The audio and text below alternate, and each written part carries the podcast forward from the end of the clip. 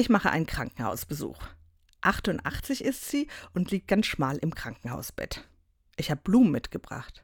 Oh, Blumen, freut sie sich und erzählt von ihrer Großmutter, die immer die schönsten Blumen weit und breit in ihrem Garten hatte. Seit ein paar Tagen ist sie jetzt schon im Krankenhaus.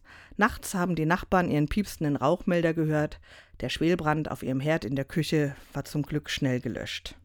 Aber das weiß sie alles nicht mehr so recht. Gebrannt! In meiner Küche!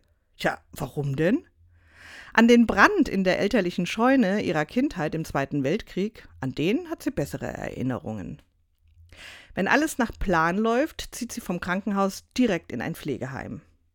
Ihren bisher bekannten Alltag wird es da nicht mehr geben. Ihre Demenz ist zu weit fortgeschritten. Ob sie etwas braucht, frage ich sie. Ich hab doch alles, sagt sie. Und ich weiß nicht, ob diese Worte besonders weise oder die Aussage einer an rasch fortschreitender Demenz Erkrankten sind. Wie ich sie so liegen sehe, klingen sie wahr.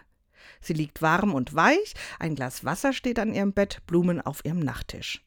In einer halben Stunde gibt's Abendbrot und ein bisschen erinnert sie mich an die Lilie auf dem Feld.